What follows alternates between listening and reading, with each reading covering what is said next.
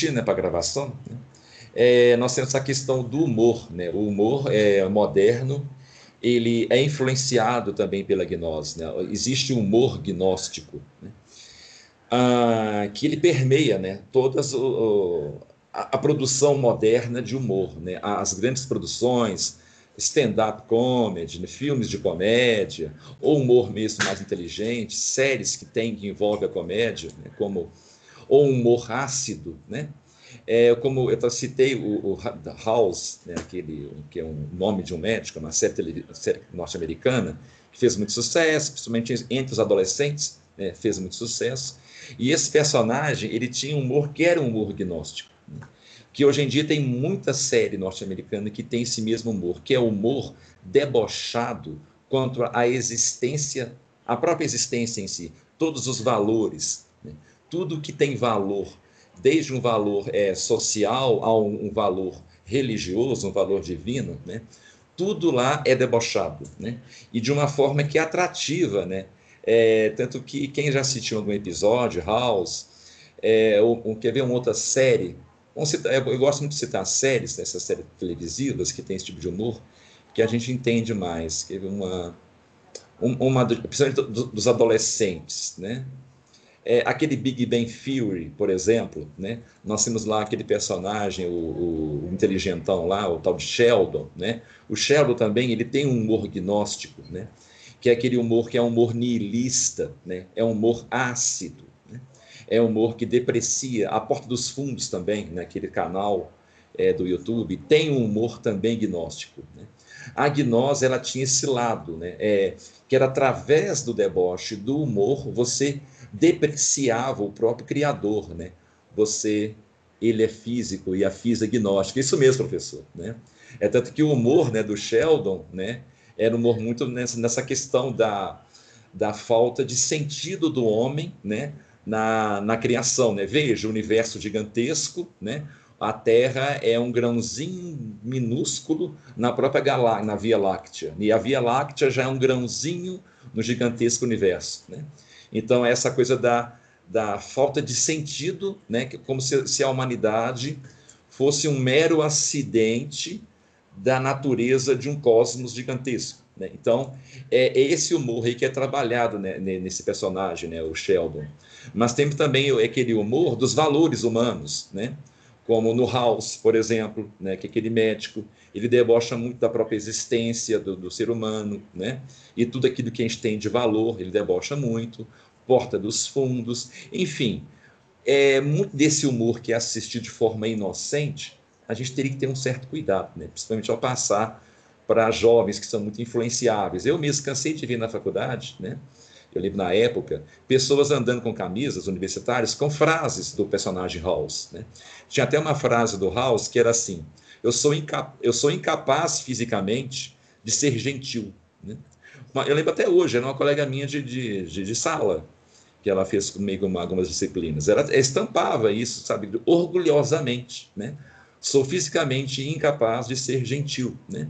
Que a gentileza é algo que está tá limitado a uma condição fisiológica, né? Como se, por exemplo, eu não tivesse um braço ou os dois braços, não sou capaz de lidar com as coisas, né? mecanicamente. Então é isso, né? A gentileza está associada ao físico. Então é um deboche que os gnósticos, né, foi uma ferramenta muito é, usada pelo gnosticismo, aquela coisa de é, é, como é que eu posso fazer a sociedade abandonar as regras, né, do demiurgo. Então eu vou debochar, eu vou rir, né? o riso sempre foi um instrumento muito poderoso. Né? Inclusive, alguns é, antropólogos, né, mesmo o pessoal da crítica literária, fala que a arma do fraco, por exemplo, é o riso. Né? É, que o riso, você através do riso, você consegue inferiorizar aquilo que é mais forte do que você, e o que é mais forte não consegue revidar, ele fica sem atitude. Né? Como é que eu vou bater nele, que é mais fraco do que eu, sendo que ele não está me atacando, ele está só rindo de mim. É uma forma de desarmar. Isso, os memes, professor, né? os próprios memes. Né? Então, o riso sempre foi. A Idade Média, por exemplo, ela tinha o recurso do riso interessante, era um recurso é, salutar. Né? é, o grande personagem cômico medieval era o demônio. Né? O demônio era muito usado em peças teatrais, nas cantigas de Santa Maria, ele aparece de forma cômica por muitas vezes. Né? Ele só passa a ser um personagem mais sério é, a partir do Renascimento, né? nas obras do Barroco e com Goethe. Né? O Goethe, o Goethe ele revive o Mephistófeles, né? a figura do demônio através do Mephistófeles, com um demônio já mais sábio, né? um demônio mais sagaz. Ele perdeu aquela veia cômica da Idade Média. Né? Então é isso, o riso era salutar na Idade Média e depois do Renascimento, com o gnosticismo, ele já ganha o deboche daquilo que realmente tem valor. Né?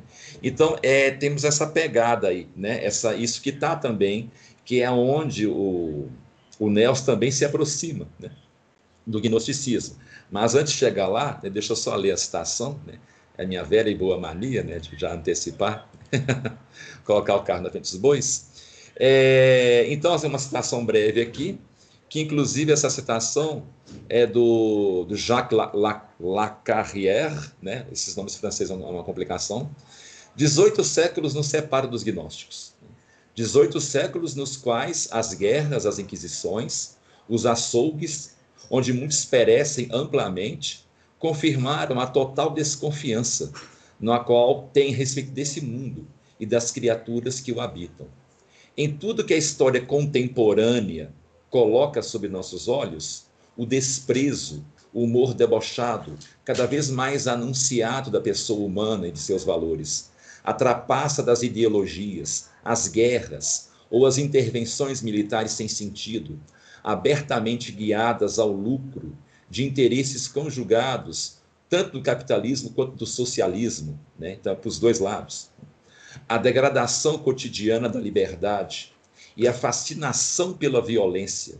Sobre tudo isso, um gnóstico de hoje, e mesmo do passado, veria apenas a imagem amplificada dos dramas que eles conhecem e o fatal fim do escândalo permanente, de acordo com eles, que é a existência do mundo e do homem, como eles acreditam que são. Né? Então, isso aqui é uma citação né, do Jacques Laquerrière, a respeito de como que nós estamos cercados né, dessa, desse, desse, desse ethos né, gnóstico a respeito da, dessa, desse niilismo, esse existencialismo. Né? Ah, então, dando continuidade aqui, né, então o homem moderno parece sem dúvida é, um, uma espécie de disparate à primeira vista. Né? Mesmo que é, ah, com sistemas filosóficos né, do século II e III, é, com essa distância do 2 e terceiro, ainda temos muitas características presentes, principalmente na década de 30 e 60, quando nós estamos falando né, de Nelson Rodrigues. Então, tudo isso está lá, né?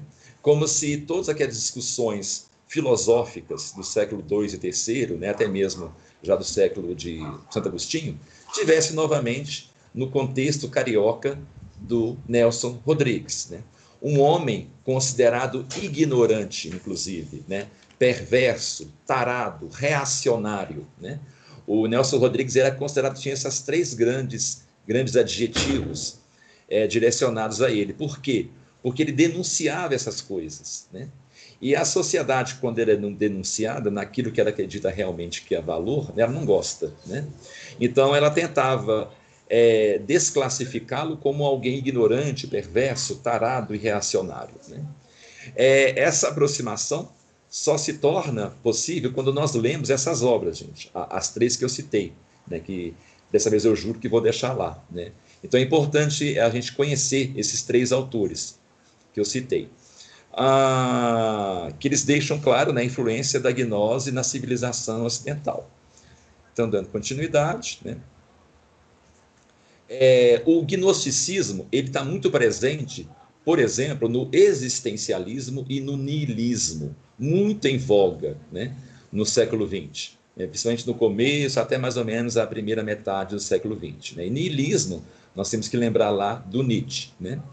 É, e o niilismo chega à constatação clara que o homem ele é nulo, né? e não há justificativa para a sua existência. Né? Ah, e a mente que é o nosso único grande diferencial, ela não passa de uma condenação também. Né? Aquilo que nos torna diferentes, que é a mente, é aquilo que nos condena, porque nós temos plena consciência da nossa, é, a nosso, nosso vazio, né? o nosso niilismo, a nossa falta do porquê estamos aqui. Então a mente, a única coisa que nos dá é isso, né? nos diferencia, mas nos explica também que nós não somos nada. Né? Inclusive, esse niilismo, quando fala que a mente é nosso único diferencial, né, já mostra um problema sério aí, né? que a mente não é o nosso, é o nosso grande diferencial no sentido de primeira causa. Né? Aqui é claro que é a nossa, é, a nossa origem edênica, né? aquilo que nos liga ao amor divino, né? a, nossa, a nossa origem é, do Gênesis. Né? Essa que é o nosso grande diferencial. Né? Não a, me a mente. Né? A mente é só uma consequência. Né? É, as, é, as constatações nihilistas, né? A, no, é, a, nossa existência é algo que não é especial, né? nem distinto e nem extraordinário. Né? Está longe disso. Né? É apenas mais um fato está, que está contingente à natureza. É aquilo que está relacionado, inclusive, né, à ciência. Né? É, inclusive, o Nelson, né, ele se aproxima aqui nesse ponto, gente. É porque os personagens do, do Nelson, né, eles têm essa, essa existência que parece que não faz sentido. Né? Eles são jogados lá, é, a vida deles passa como se fossem quase que animais, né? uma espécie de formigas né? num, num aquário de vidro de um garoto. Né? Não faz o menor sentido. Né? Basta um mero esbarrão de um braço do garoto para aquele vidro cair no chão, quebrar e pronto. Né? Todo aquele universo das formigas ele está destruído. É, então, assim que os personagens são colocados né, na, nas peças do Nelson. Porém, quando o Nelson faz isso, né, ele está justamente é criticando a forma como a sociedade vive. Porque lembra que o Nelson Rodrigues ele se enquadra, de acordo com a nossa primeira aula, naquela classificação de uma filosofia moralista, né? A filoso o moralismo. O moralismo tem problemas, gente, mas tem algo que é interessante no moralismo. O que, que tem de interessante no moralismo? Né? O que sobra de bom nele? O moralismo é aquilo que denuncia, sabe? É... Ele, ele não poupa ninguém, inclusive até mesmo os próprios gnósticos, vamos assim dizer. Ele mostra que é, que aquilo que nós temos como status quo, né, o próprio niilismo, tem problemas. Né? Porque a, a, ao, você jogar a sociedade, os valores dela, no completo, numa falta de sentido, você tende a tornar a sociedade destrutiva. Né? Ela, se, ela se implode. Né? É tanto que o problema do, do moralismo, né, esse é o lado bom, né, o, lado ruim é que o moralismo ele é muito é, ele, ele pega a religião, por exemplo, o cristianismo, e dá um, um fator utilitário. Né? O moralismo está muito ligado, por exemplo, ao, ao conservadorismo. Né? Porque, por isso que eu acho estranho católico se intitular de conservador. O conservadorismo, enquanto filosofia, ele é utilitarista. Né? O conservador... É impressionante isso, né, Eduardo? Ah, eu acho, eu acho assim, assim eu fico... E você sabe por causa por que, que no Brasil tem isso? Por causa do conservadorismo inglês.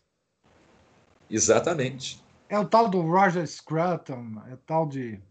Todos esses, é, são impressionantes. Eles têm coisas boas, mas é, é, isso que você falou. A religião é uma coisa utilitária que precisa ser mantida para é, ajudar a organização social. Sim, exatamente. Ex exatamente. Não tem é salvação apenas... nenhuma envolvida. De forma alguma. É, é, é apenas um, um, meio para garantir um fim. E qual que é esse fim? Né? A ordem social, né? que as pessoas estejam aparentemente felizes, acreditando em ilusões. Né?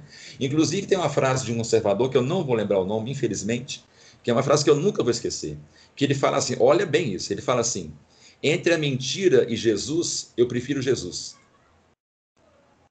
E ele é um, ele é um filósofo conservador, né? Ele fala bem desse jeito, né? Que ele fala, quer dizer, Jesus é necessário para manter né, a ordem, porque as pessoas ficam felizes, né? Acreditam em alguma coisa, é como se fosse uma cenoura na frente da cabeça do burro, né? É mais ou menos isso. Então, vamos utilizar, vamos dar todo um aparato à igreja, que cada vez mais as pessoas acreditem nela. E isso, gente, começou, o pessoal da turma do, do, da literatura sabe disso, isso começou lá no Barroco, viu? Já cheguei a falar isso em algumas aulas, né? Essa coisa de inverter, né? Transformar a religião em um meio, transformar a salvação em apenas um meio, né? E o fim é a ordem social, né? Isso é muito dito, não? Escrito isso, é, isso também só serve para o povão, né? Os Sim. intelectuais mesmo não precisam, não, né? Ah, não, é isso, exatamente. Nós é, intelectuais Paul, estamos Paul aqui. Johnson, o Paul Johnson tem um livro chamado Os Intelectuais que ele denuncia isso, né? Sim, é. O, a vida o... devassa que eles têm, mas assim, para o povão precisa de religião. Professor, olha o que o senhor falou, vida devassa. Né? Isso é puro gnosticismo. O gnóstico, ele tenta ter uma, um aspecto né, de um certo controle, uma pessoa séria, ordada, né, na casca. Né? Mas como ele sabe que tudo isso é só para manter a ordem das coisas, ele por trás faz o que ele bem entender, né? Porque é, é, o, a... é o burguês. Isso, exatamente, né? É, é, é, o bom burguês, né? É o do, do Molière, né? O bom burguês, né? Aquele que apenas tem aquela, né? É, é, ajeita seus filhos, coloca laço na cabeça de suas filhas, né? é, coloca sua gravata bonita, toma um banho, faz a barba bem feitinha, né? Vai às missas, porque ele tem que manter toda uma aparência social para que as pessoas continuem indo à missa, para que assim o burgo, né? o burgo lá do século 17, 18 funcione, né? que tudo funcione. Gente, aí que está, por exemplo, o segredo é, do. Vou chamar, é, não vou achar um adjetivo melhor, do sucesso né, do Curadás. Por que, que Curadás obteve tantas é, conversões né, e voltou que as pessoas fossem realmente católicas. Porque ele não era de aparência. Ele não tinha esse aspecto burguês renascentista, do burguês moderno. Ele falava realmente de salvação, ele dava valores reais. Ele não estava interessado na ordem social em si. A ordem social era só uma consequência. Então as pessoas identificam isso. Porque o povo, acaba que o povo não é burro. Uma hora eles vão perceber que há um problema. Sabe, quando o padre começa a falar muito só de ah, vocês têm que ser bem comportados, como se estivesse falando com criancinha, sabe? Aqui, não pode fazer isso, não, que isso é errado. Entendeu? É, tem muito padre que tem esse discurso, né? Um discurso como se fosse um pai para criança, não pode bater no seu irmão, não, que isso é feio. Entendeu? Apenas falar de valores que são apenas uma casca. Não, a pessoa já adulta, ela quer saber de outras coisas, né? Ela quer saber é como que eu resolva aquilo que está dentro de mim. Porque eu já sei muito bem que eu não posso furar fila que eu não posso bater no meu irmão. Eu sei disso. Mas como que eu faço para impedir o meu ímpeto de bater no meu irmão? Isso é mais profundo. Né? Para uma criança, você falar, papai do céu castiga. Mas um adulto, papai do céu castiga, não é o suficiente. Ele quer saber além disso. Né? Então, quando isso não é satisfeito, né, o adulto, o povo começa a se afastar da igreja. E começou já naquela época. E, e o ponto, o ápice disso é o Vaticano II e em diante. Né? As pessoas vão à missa, eles não veem sabe? Aquilo, o que que eu, qual que é o alimento espiritual que eu preciso para aquilo que eu escutei quando era criança, meu pai falava, é feio bater no seu irmão, papai do céu castiga. Mas como é que eu faço para segurar isso? O cura das dava esse alimento. Que não era só, sabe, papai do céu vai castigar. Era caritas, era o amor.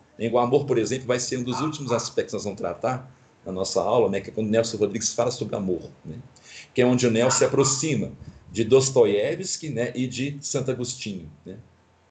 É, o Nelson deixa isso muito como pistas, né? que o amor. Ah, não só pistas, o óbvio Lulante. O professor Anguete já citou várias vezes essa obra. Leia o óbvio Lulante. É um soco no estômago. Leiam lá. Lá ele deixa isso mais, mais descarado. Sabe, o que resta ao homem é o amor. Né?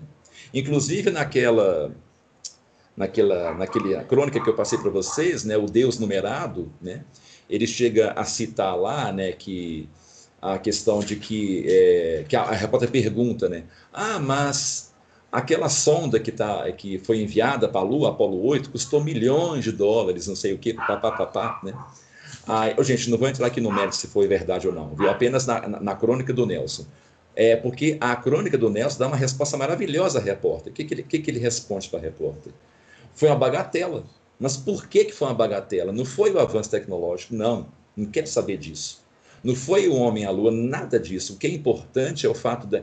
Aí ele cita, não sei quem que é, que teve um homem lá, um dos astronautas, que ele fez uma oração para a humanidade. um ato de amor. É isso para Nelson que tem o então tipo assim isso, esses milhões de dólares é uma bagatela, não é nada diante do ato. Quer dizer, ele centra toda a missão da Apolo 8 no ato da oração de uns astronautas. Né? Então, isso, né, até mesmo colocando isso como uma mera ficção, né, o homem ter dado a volta à Lua, essa mensagem já tem essa questão que o Nelson fala, né, que orar é amar. Né? O Santo Agostinho fala isso, né, é onde a Santo Agostinho aproxima, por exemplo, de Nelson. Né, que o Santo Agostinho fala que o homem que deixa de orar é um homem que deixa de amar Deus. E um homem sem amor é um homem que está se caminhando para a nulidade do mal. Porque o mal é uma inexistência. Né? Você, quando se aproxima do mal, o mal é o não ser. Né? É, Agostinho, quando fala que o mal é o não ser, né, ele está respondendo aos maniqueístas. Né? Os maniqueístas falavam que o mal tem substância, tem essência. E para Agostinho, não, o mal não tem essência nem substância. O mal é uma ausência é uma ausência de tudo, né? é um nada. Né? Então, é, é... Alguém te deu alguma coisa, deixa eu ver aqui. Eu não consegui entender esse termo bom burguês, agora entendi melhor. é isso mesmo, Felipe. O bom burguês, ele é uma ironia né, do Molière. Né? É uma, essa, essa, essa peça teatral do Molière ela é muito engraçada, gente. Quem puder, leia. Vocês vão rir demais. Eu não vou citar aqui, mas senão nós vamos fugir muito. Né? É, então é isso, sabe? Então, aqueles bilhares milhões de dólares não são nada diante do ato de uma oração. Né? Então é isso, a salvação do homem, né? Essa, esse distanciamento do gnosticismo, né? desse niilismo, é o ato de amar. Né? E amar e orar é se afastar de quê? Você se afastar do orgulho, porque quando o homem caiu, né, ele naquele momento, quando Adão e Eva caíram, eles foram afastados da graça. Então, isso é uma dor sem precedentes. Então, nessa hora, houve um mecanismo da mente do homem que nasce o orgulho, né? É, que, claro, nasceu, claro, no anjo caído, né? mas o homem também ganhou esse orgulho, né? Esse orgulho, na verdade, gente, é, é uma frase que eu posso até usar do Nietzsche como metáfora para explicar o que, que é orgulho. Nietzsche fala o seguinte: que o sol brilha para nos esconder é, da, da indiferença do universo perante nós. Então, o brilho do sol é isso. Então, a gente pode usar essa mesma frase do Nietzsche para algo bom, né? Que é, o que, que é? O orgulho, ele é um sol ilusório que nos esconde, nos oculta da realidade que nós somos uma miséria plena. É tanto que o único, vamos dizer entre aspas, lado bom do orgulho é isso. Porque se nós confrontássemos de uma vez só a nossa total nulidade, não apenas em palavras, mas é, visceralmente, na pele isso, nós não aguentaríamos. Né? Aquele desmaio do Curadas, por exemplo, está muito relacionado a isso. A feiura que Curadas viu não era só uma feiura visual, era uma feiura no sentido de que, olha como que eu sou uma miséria plena, eu não sou nada. Então, usando essa frase do Nietzsche, é isso, né? Olha, né, como que é, é, uma, é uma total inexistência, né? Então, a única coisa que tem valor de verdade é o amor, e o amor só vem de Deus. Então, a aproximação a Deus, né? Por isso que eu gosto muito de João da Cruz, né, São João da Cruz, é, você tem que estar preparado espiritualmente, né, com Deus te guiando, até chegar nessa casa, nessa nona morada, em que você vai à noite escura da alma, para daí ver Deus. Porque se você vê só no escuro da alma, você não aguenta, você, você, você morre praticamente. É um vazio sem precedentes.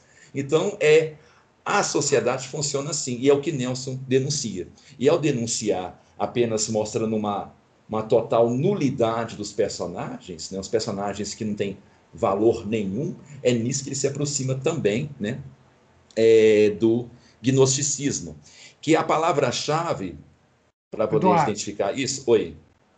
Só para ficar dentro do assunto bom burguês, tem um conto do Machado de Assis que é absolutamente extraordinário, chama Teoria do Medalhão. Olha, isso eu não li, não. Não, é sensacional. É um, um pai dando conselhos a um filho quando ele completou 20 an 21 anos de idade. Para ele, ele, se dar bem na vida, é, o que, que ele tinha que fazer? é assim um clássico da, da disfarçatez, da, da canalice. Um clássico da canalice. Ele se chama Teoria do Medalhão, tá aí, é só colocar no Google que vocês vão achar. Teoria Mas é uma coisa eu... deliciosa, porque o Machado também é um pouco isso que o, que o Nelson é, né? Sim, ele é um, muito. Ele é, ele é finíssimo em, em analisar essa, essa disfarçatez da sociedade, né? Sim, o Quincas Borba, né, por exemplo. É, exatamente. É. Mas essa teoria do medalhão é, é, assim, absolutamente. Eu vou procurar. Eu também fiquei interessado agora, eu vou procurar sim. Acabando a aula aqui, vou dar uma olhadinha. Vou procurar. É, isso é típico do Machado. Né? Gente, inclusive, o professor citou o Agro Machado, leia o Quincas Borba. Principalmente a cena em que um dos personagens está caminhando numa estrada e vê umas casas é, abandonadas e ele começa a imaginar as pessoas que passaram por aquelas casas, os dramas que as pessoas passaram, as felicidades, as tristezas, e como agora são só escombros, né? E ninguém se lembra das pessoas que passaram lá. Então, tudo aquilo que as pessoas que viveram aqueles dramas e aquelas alegrias naquelas casas tinham como valor, né? agora são apenas paredes abandonadas. Né? E que um dia também essas paredes tornar-se-ão pó.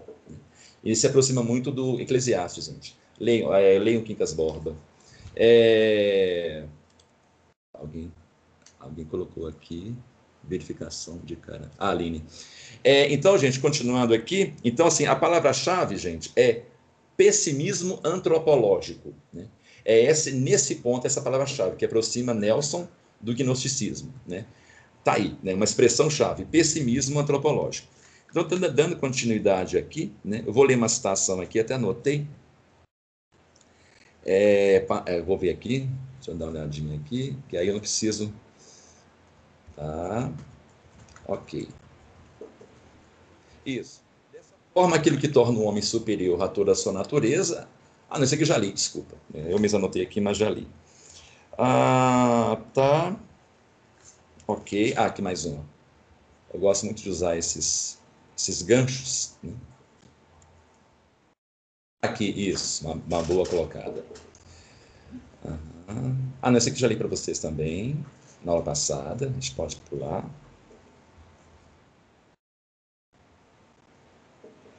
Aqui. Gente, uma outra aproximação do gnosticismo, né, que é o ser humano está cada vez menos humano. Né? Então, anotem isso mentalmente. O ser humano está cada vez menos humano. Isso é uma citação que Nelson ele coloca é, principalmente, vou ver aqui a obra, no Reacionário, né? na obra do Nelson chamada Reacionário. Ele cita que o ser humano está cada vez menos humano. Né? E esse aparece também em outras obras dele, mas é, por trás das palavras. O que, que nisso se aproxima do gnosticismo? Que é a questão do pneumático. Né? Porque quando você se torna cada vez menos humano, né, é sinal de que você está saindo das ilusões, né? Você está caminhando lá para o, o, o reino, né, do até esqueci o termo, né, o professor Pinhetti pode me corrigir agora, que é onde está as divindades supremas, o ser de luz, né, quando você torna-se cada vez menos pleuroma. humano. Né? O pleuroma, isso. Então, nisso, o Nelson também se aproxima, né? Porque ele o tempo inteiro ele vai mostrando personagens que vão se bestializando e bestializando no sentido de quebrar regras sociais. Né? Então tem muito isso. Então toda vez que nós temos personagens quebrando regras sociais, né, nós temos esse afastamento né, do, do homem como homem. E o que, que também tem nisso? Né? É, quando o homem se torna cada vez menos humano, é, tem outro ponto aqui também, né, gente? É como se é, o ser humano em si, né, isso já é um pouco mais antropológico, a condição de ser humano fosse essencial para que as coisas dessem certo. Né? Então, isso aqui também tem um pouco de aproximação com um certo antropocentrismo. Né? Porque não é o ser humano plenamente em si que lhe é salvação, é o homem aproximando de Deus. Tem que ter essa condição. Né? Então, isso aqui é mais uma das aproximações. É, eu, vou, eu vou citar aqui uma passagem do reacionário, acho que é reacionário mesmo, é reacionário, que está assim: um homem não mata outro homem. Quando enforcaram os nazistas, após o julgamento de Nuremberg, houve no Brasil um, um protesto. A grande figura de Gilberto Freire levantou-se contra a execução. Os nazistas não deviam ter sido enforcados. Sempre fora contra a pena de morte. E mais uma vez era contra a pena de morte. Fez um discurso na Câmara dos Deputados, com uma coragem maravilhosamente lúcida. Sim, Gilberto Freire foi um momento da consciência humana.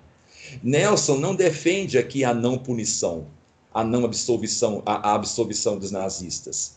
O que Nelson repudia é a falta de valor à vida humana, a banalização do ser. Né?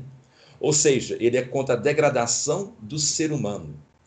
Ele a vê diante de seus olhos em tons gritantes, né? e aponta criticando-a. Se fôssemos classificados na divisão proposta pelo sistema gnóstico, Nelson seria o que tem a gnose, o pneumático, pois ele possui consciência do equívoco que o humano se tornou. Aí vem a citação de novo de Nelson. Bem sei que o ser humano está cada vez menos humano. Não estarei insinuando nenhuma novidade se disser que a maioria absoluta passa por um processo de desumanização irresistível. Né? Então, aqui né, está é, o, o ponto onde Nelson erra, né? quando ele dá um certo valor a mais para o homem, né? É, que nós não temos, né? É, e ele critica o fato até mesmo de que não é que eu estou contra matar os nazistas, eu sou contra essa ideia de é, desvalorizar a vida humana, a banalização do ser. Né? Então, aqui nós temos né, um problema em Nelson. É sempre bom citar isso. Né?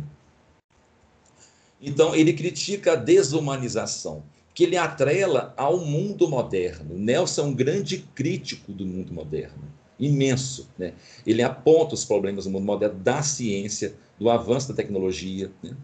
É, e nesse ponto ele se aproxima de Dostoiévski, como eu já falei. Né?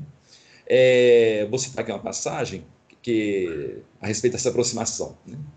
É, uma grande preocupação de Dostoiévski era que ele via o projeto na modernidade como um grande investimento na queda do homem. É onde também Nelson se investe. Só que não podemos dizer né, que tanto é, Dostoiévski quanto Nelson sejam um reacionário no sentido lato sensu da palavra, mesmo que muitos os classifiquem como tal porque ele assimila toda a questão do indivíduo e da sua subjetividade, o que constitui um posicionamento bastante moderno. Não é fácil enquadrá-lo como reacionário, mas ao mesmo tempo sempre foi um crítico feroz da modernidade.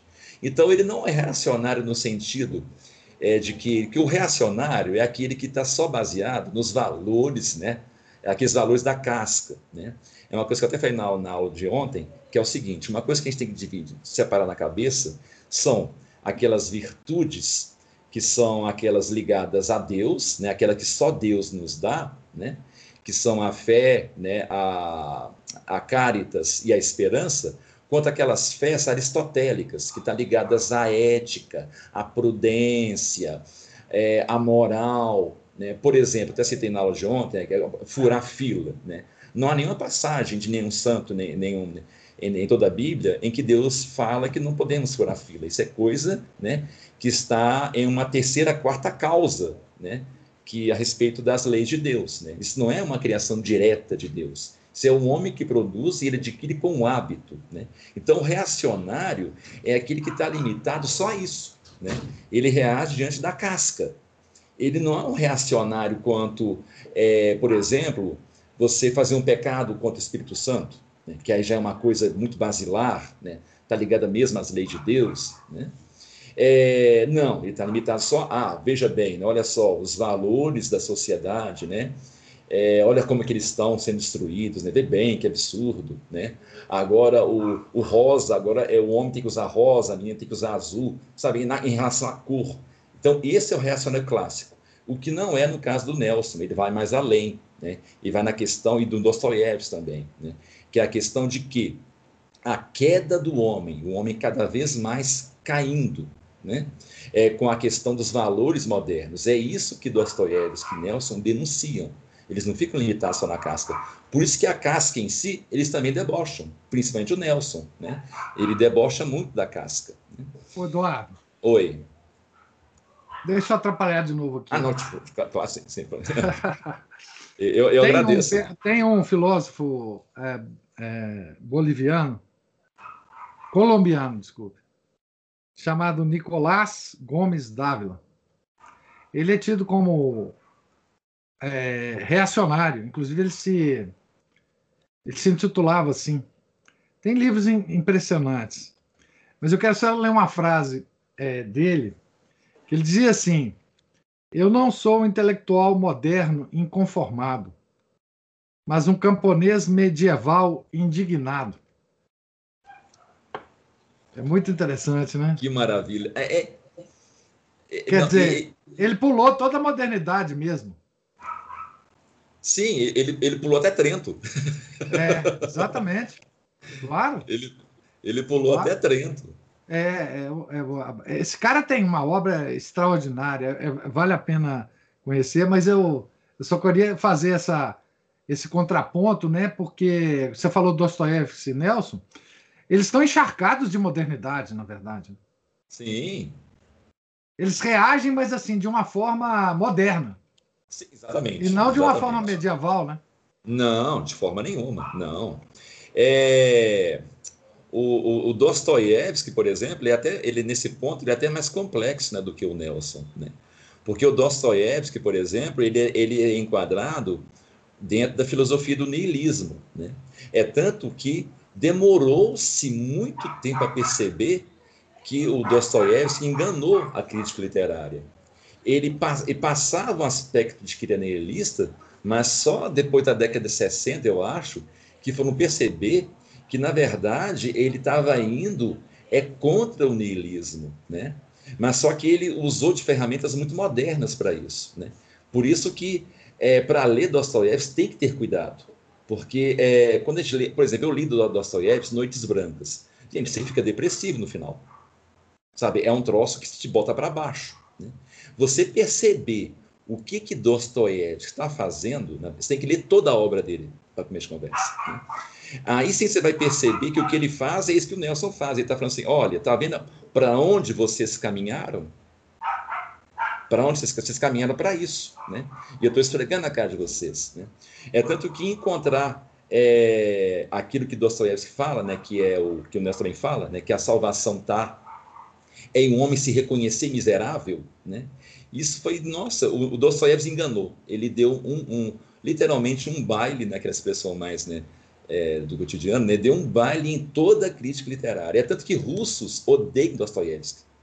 É, uma colega minha fazia russo, ela falava que o professor dela de russo odiava Dostoiévski. Porque comunistas não gostam de Dostoiévski. Porque, no final das contas, ele estava contra todas aquelas mudanças modernas. Mas ele era um moderno, sim. Né? Ele é um moderno que, que fala mal do modernismo. Né?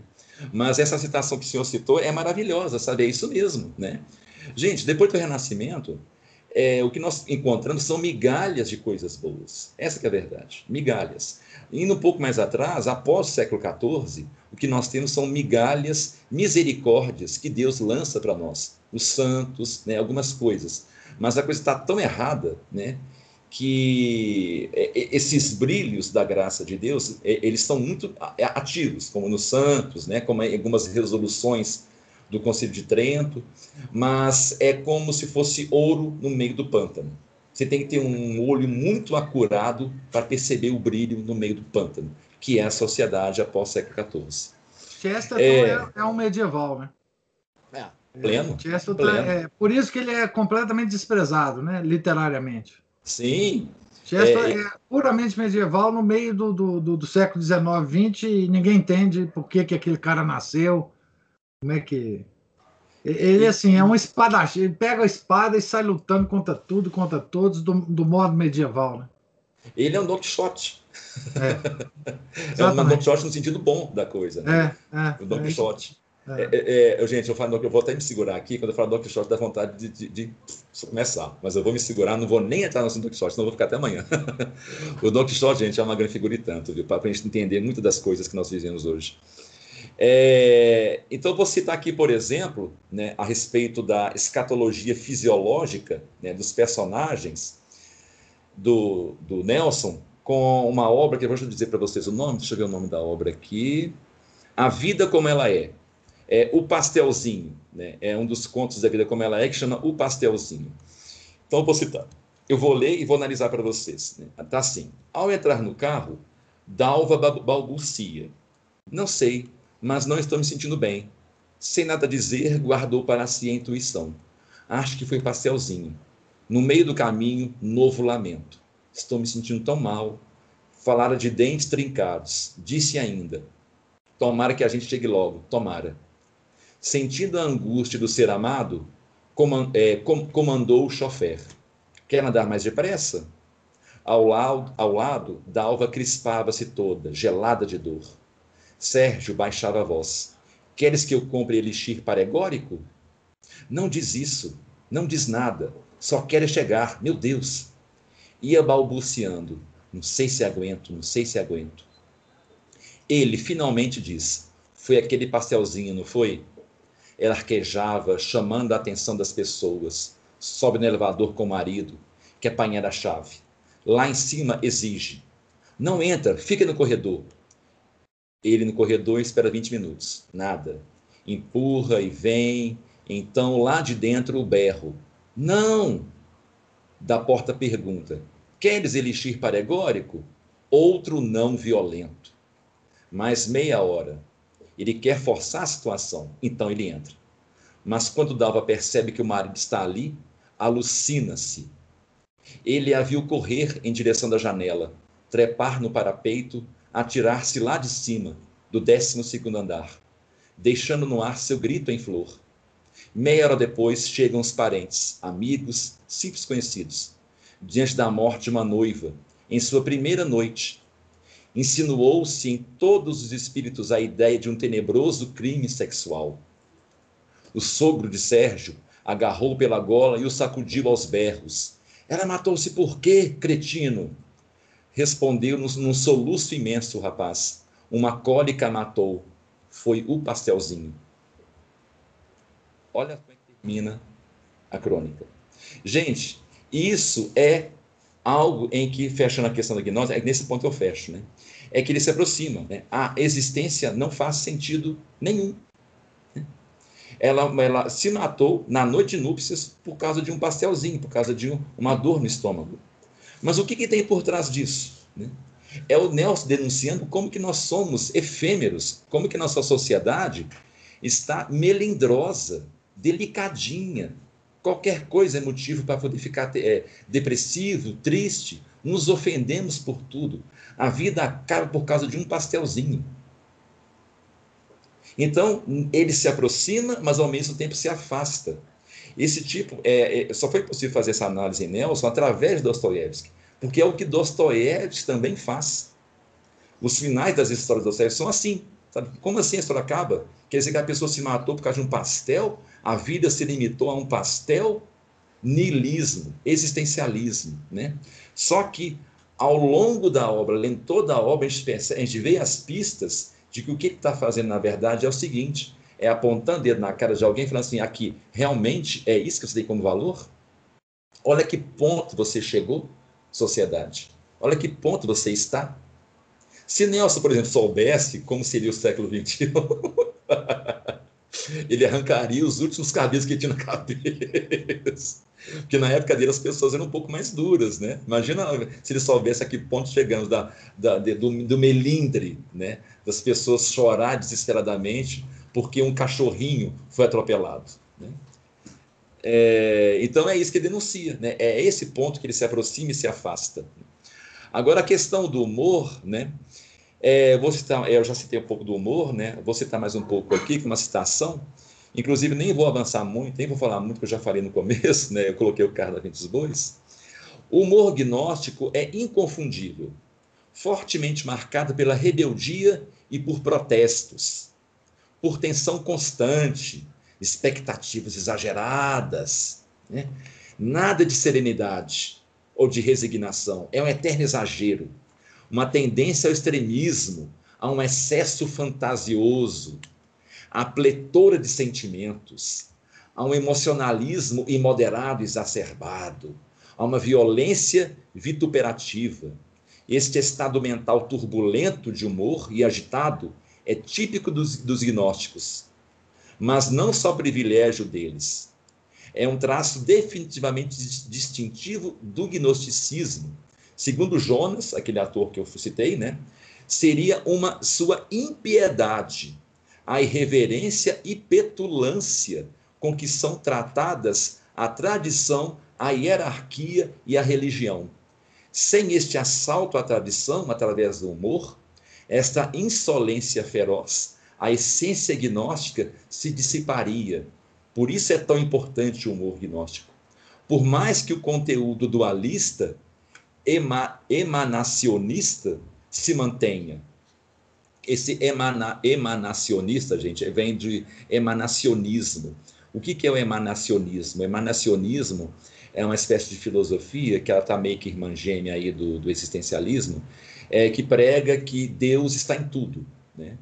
É, Deus está, tá em tudo, né? é, é imanente, né? Está em nós, está numa pedra, está num pernilão que picou você agora, né? Está no cocô do gato, na caixa de, de areia, está em tudo, né? Deus está em tudo. Né? O panteísmo. Isso. isso, exatamente, o panteísmo está em tudo, né? Isso é um emanacionismo, né?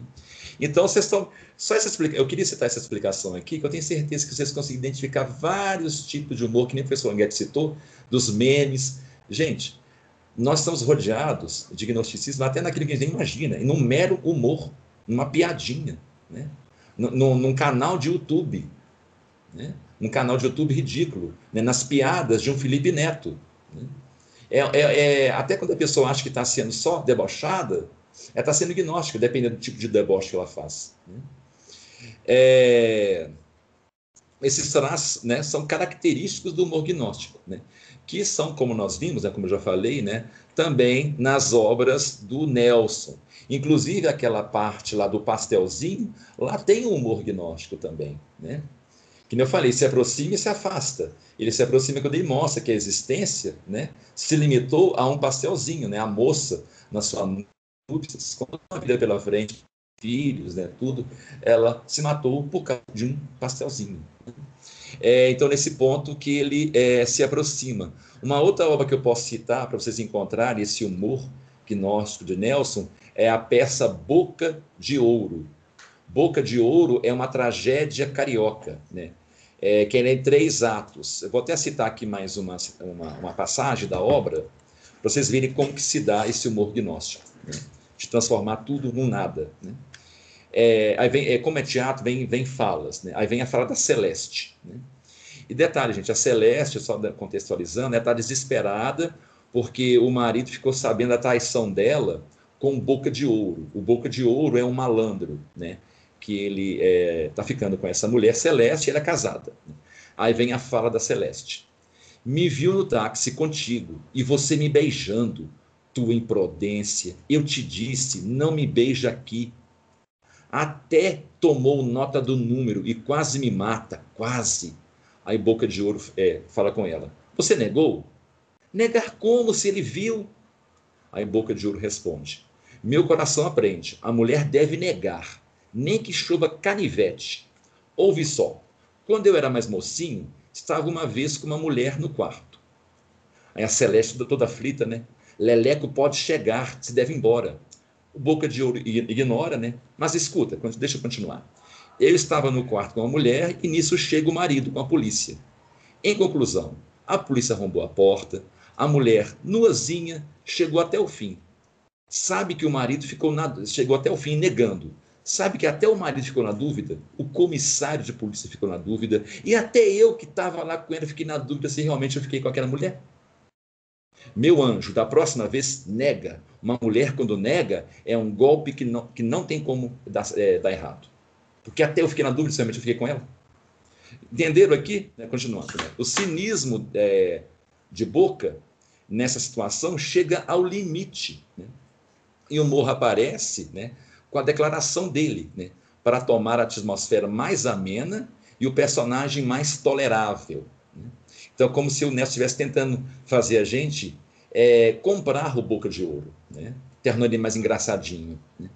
Como escrito na citação assina, né, que é que eu falei sobre o humor gnóstico, é, nessa, nessa passagem temos a tensão entre Celeste, né, é completamente agitada com a, a iminente morte do Boca, né? já que ela acredita que o marido será capaz de matar o Boca, o que não acontece. Né? O Boca, já acostumado a lidar com esse tipo de situação, está pronto. Revólver guardado para qualquer imprevisto. E debocha do marido com a maior naturalidade. Afinal, o malandro é ele né, é, que, é, que é o que controla a situação. Né? E eles tratam tudo com sempre um tom de deboche. Né?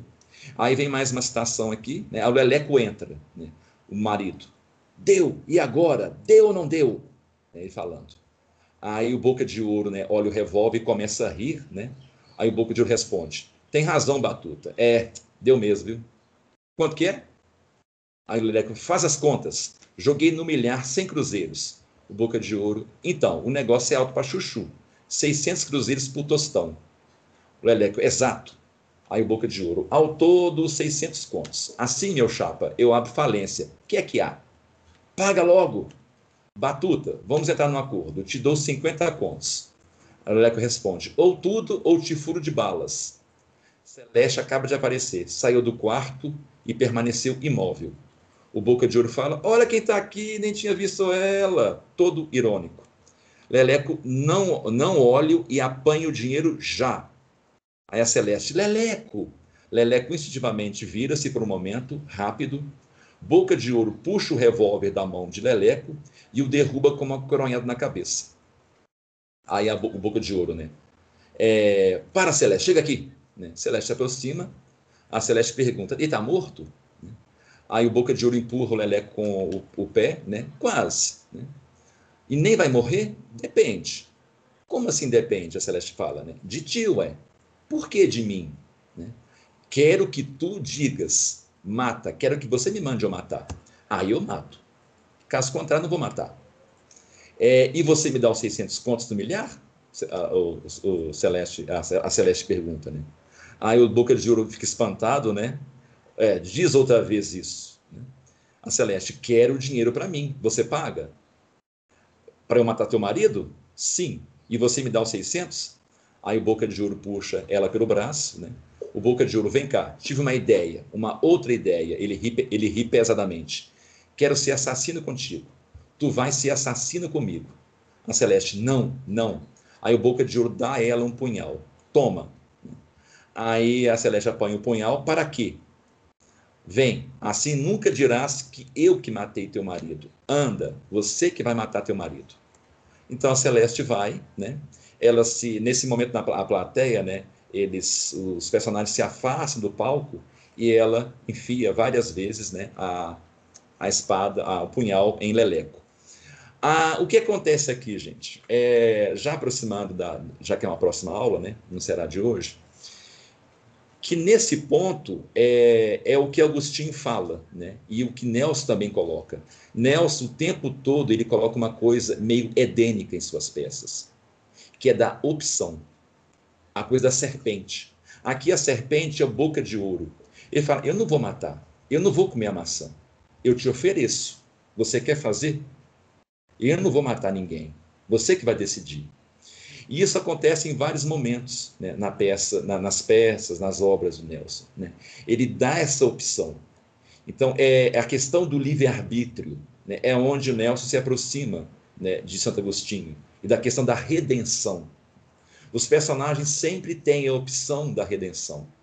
Só que, de acordo com a época, década de 30, 60, onde, onde Nelson morava, né, os personagens, assim como Adão e Eva, sempre optam pelo errado. Mas ele nunca deixa a coisa acontecer. Isso acontece também, por exemplo, no Bonitinho Mas Ordinária. Né? Nós temos lá personagens né, que eles têm a opção de não seguir o errado. A coisa aparece com uma, uma dupla possibilidade, não como uma única possibilidade. Isso acontece em vários momentos. São as pistas né, em que ele se aproxima de Dostoiévski. O personagem tem a opção de não fazer aquilo, mas movido pelo orgulho, né, movido pela, pela, é, pelo afastamento do amor, né, que Nelson vai falar, nas próximas eu falo isso, né, que é onde Nelson fala que o amor falta à humanidade, e está naquela própria, o Deus numerado, né? o orar é amar para Nelson, assim como para, para Santo Agostinho. Né? Se você ora porque você ama, se você não ora, algo há de errado. Né? O amor não tá, a Deus não te deu a caritas, né? A pessoa que não ora, né, é, ela está afastada das três virtudes, as principais, né, que são as teologais. Né? Se você não tem as teologais, você não ora, você se sente incapaz, que é a noite escura da alma, inclusive. Né? Santa Teresa d'Ávila, ela viveu isso, porque ela chegou a estar na, na namorada né? da, da, da, da, santidade. Então Deus tirou dela as três, essas três virtudes. É aquele momento em que Santa Teresa está na capela e ela fala: é, Jesus, eu não tenho vontade nenhuma de orar. Ela fala isso. Mas como eu sei que tem que ficar perto do Senhor, então eu vou contar os tijolos aqui da capela. Ela fala abertamente, não tenho vontade de rezar, porque ela estava sem fé, sem esperança e sem caridade. Mas ainda assim ela continuou. E é isso que falta à humanidade. E é o que Nelson denuncia, por isso que Celeste mata o marido. Não há respeito à vida humana, não há respeito a nada. Até as regras sociais, que são tão é, aclamadas pelos reacionários como algo importante ou como os conservadores, elas são apenas uma consequência última e última mesmo, no fim da fila, da falta das principais virtudes, que são as teologais. Sem elas, elas sim que temos que olhar, que deveríamos olhar, né? Que são que, que, que gera todas as outras coisas boas, inclusive respeitar uma fila, né? inclusive isso, né? É aquilo que é, o tapa na cara na sociedade, né, vamos chamar esse termo, né, que São Francisco de Assis dá na sociedade na época, em que ele fica nu em pelo. Né, e já como São Francisco, não adolescente, naquele só que eu contei na aula passada, né, que ele lá é, quebrou uma regra social, ficou nu, e ele era um santo, ficou nu. É uma regra social, é não fique nu. Né? Não deve ficar nu e se atentar contra a, a modéstia. Né? Mas, através do ato de ficar nu, ele converteu uma prostituta, né? que é que eu contei. Ele, ele não seguiu uma regra social, uma casca. E era importante? É. Mas ele seguiu principalmente a caritas. Com alguma coisa que teve na cabeça dele, ele percebeu que se fizesse aquilo, com certeza foi a graça agindo nele, se ele fizesse daquele jeito, ele ia tirar aquela mulher da prostituição. E foi o que aconteceu. A mulher entrou por um, mosteiro, tornou-se monja. Né? Talvez simplesmente o ato de xingá-la, ou de orar, meter nela uma cruz, bater nela com um crucifixo, não ia adiantar nada, ia deixar ela apenas nervosa, chamar ela de herética, como o reacionário faz, né? Sua prostituta, herética, tá achando que o quê? Eu sou um santo. Quem é você para chegar perto de mim? Né? Aquela atitude mais, né? É, de espumar pelo canto-boca, típica dos moralistas da década de 30, 60, da época do Nelson Rodrigues, que é quem debocha muito, né? que esses personagens aparecem, por exemplo, em A Bonitinha Mas Ordinária, que são os pais né?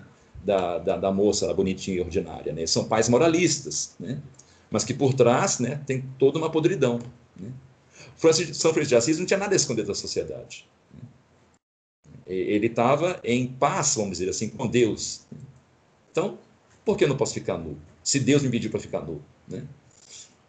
É, gente, então, só fechando aqui, essa parte do humor. Né? Ah, não, fechei. Ótimo, beleza. Ó, foi no ponto certinho, deu tempo. Ó, calculei bem o tempo. Hum, graças a Deus. Gente, na aula que vem, então, finalmente, aqui eu fechei hoje, viu, gente, a questão do gnosticismo, como eu falei que ia fechar. Na aula que vem, nós vamos começar para valer mesmo já esses aspectos que eu já dei em pistas, né? Da questão da redenção e da caritas. E as obras, óbvio, o Lulante, de Nelson Rodrigues, é muito importante, viu? E o Reacionário, mas principalmente o óbvio Lulante, é maravilhoso, sabe? É uma defesa a, aos valores cristãos, sabe? E o curioso é que mesmo ele sendo um homem moderno, é, ele conseguiu, acho que foi até graça de Deus, viu? ele conseguiu ir no âmago do problema, não na questão da casca, que é só o que, ah, eu ser uma pessoa ordada, né? Eu ser cheiroso. Né? Não, ele fala da questão do amor, né? Da, e ele fala, não, aí ele chega a falar isso. Tem uma passagem que ele fala assim, não estou falando do amor eros, esse também que já é moderno, ele critica né, o amor eros, que denuncia muito nas, nas peças dele, né? Ele fala muito, muito mal desse amor da paixão, do amor de um homem para com a mulher, né? Ele, ele mete o pau, né, inclusive. Assim, não é esse amor que eu estou falando, estou falando do amor caritas, ágape. É desse amor que falta. Mas para esse amor acontecer, é necessário o homem se rebaixar de novo, ele se reconhecer, ele se é a redenção. Né? E redenção é sinônimo de reconhecimento da miséria. Né? E você só reconhece isso quando você se afasta do orgulho. Porque quando você se afasta do orgulho, você se vê a sua miséria. Né? Aí, nesse momento, há espaço para caritas. Né? Humildade e caritas né? são coisas que andam juntas. A caritas não anda do lado do orgulho. Né? Ô, Eduardo. Sim. Só um exemplo da importância desse livro que você citou. Esse livro, por muito tempo, eu não sei se ainda é, mas ele foi vendido pela editora Permanência. Pela livraria da editora Permanência do Dom Lourenço, que é um padre Olha tradicionalista. Eu não sabia por disso. Muito tempo, por muito tempo. Olha, você não sabia, não, a gente, ó. É, você não sabia, é, não. É, é. Assim, ele é sensacional. Não é, não, é, é, é, e é um soco no estômago, gente. É um, leiam, gente, é um soco no estômago. É. Sabe? É um trem que ser. É, é, é, tanto que antes de ler qualquer coisa do Nelson, das obras um pouco mais tipo essa, né? O, o Boca de Ouro, né? Qualquer outra obra, as peças, leiam o primeiro obra Vilolante. Que aí vocês vão ter um norte para entender por que, que às vezes ele está de forma tão pesada e tão degradante o ser humano.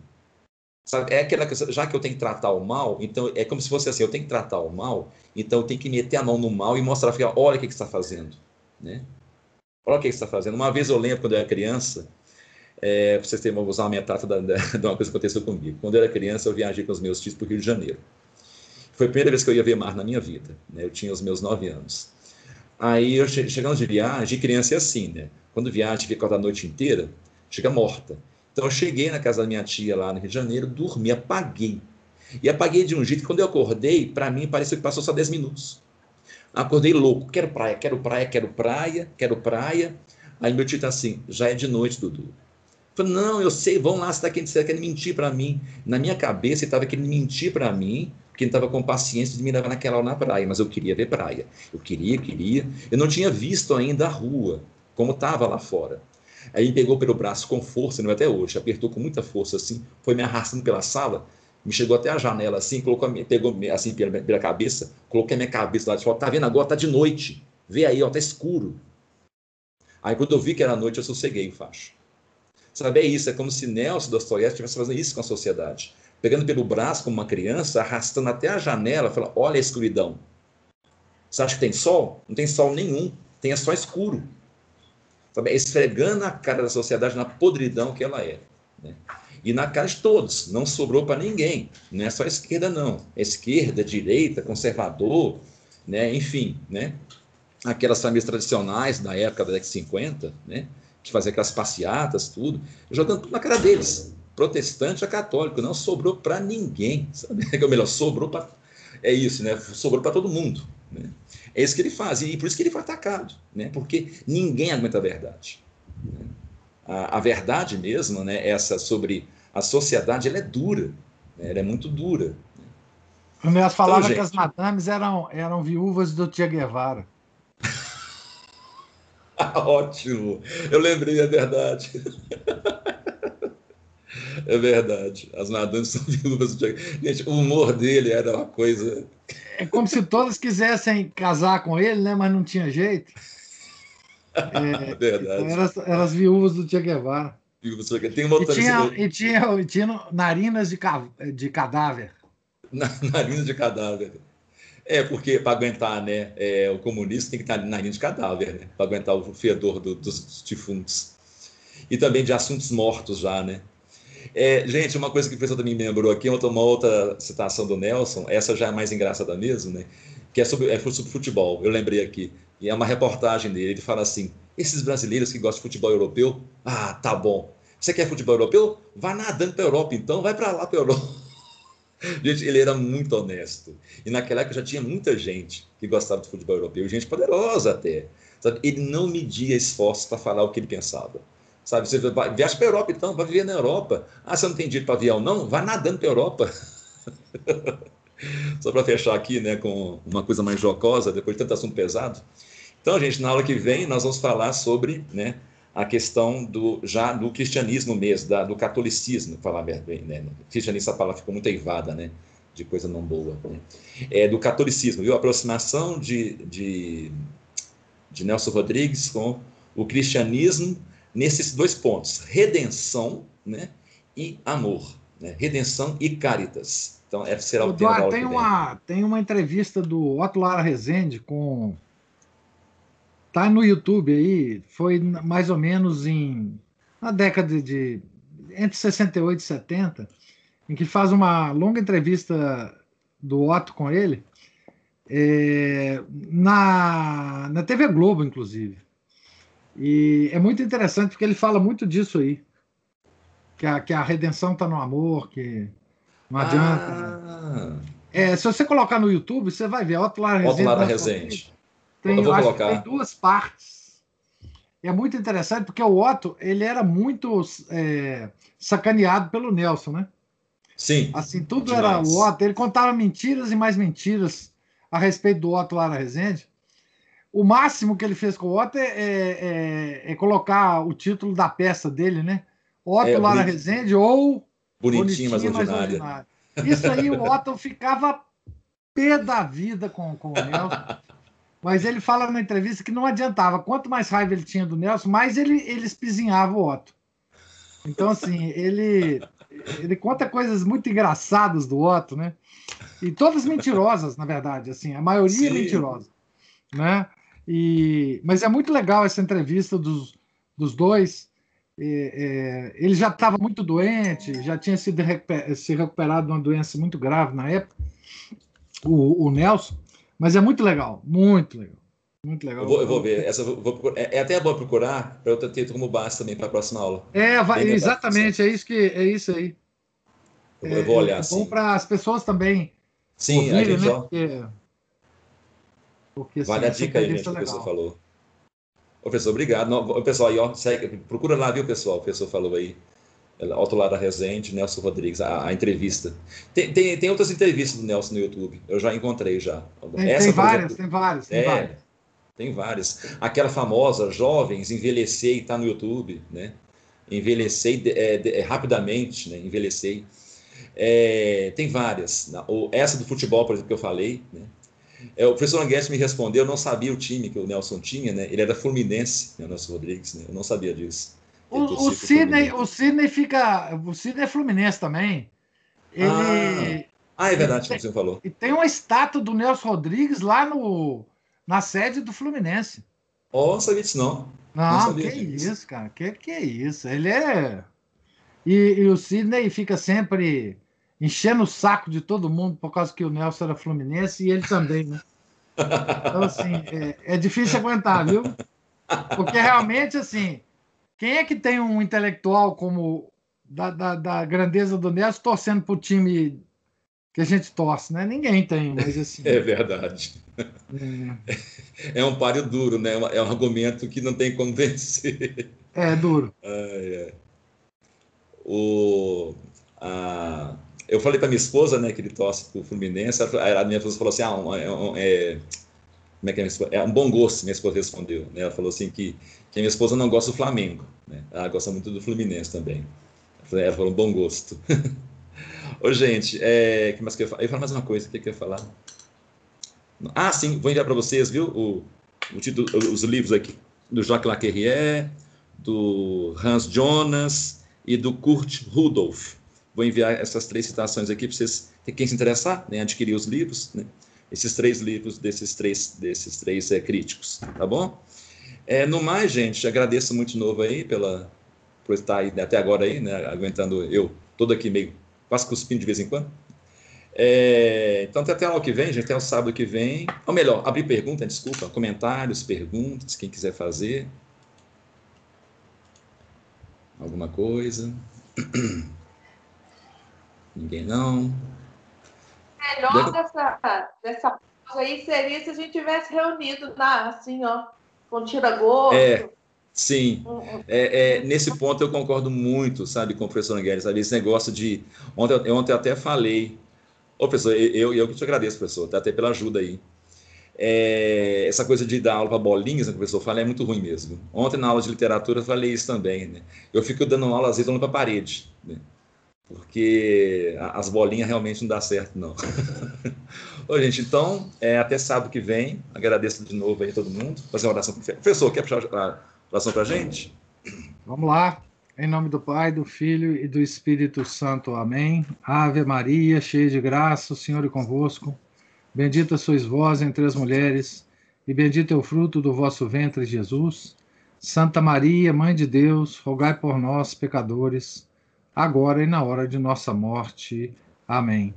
São Felipe Neri, rogai por nós. Nossa Senhora de Fátima, rogai por nós. Em nome do Pai, do Filho e do Espírito Santo. Amém. Então, fique com Deus. Até lá que vem. Um abraço. Um abraço.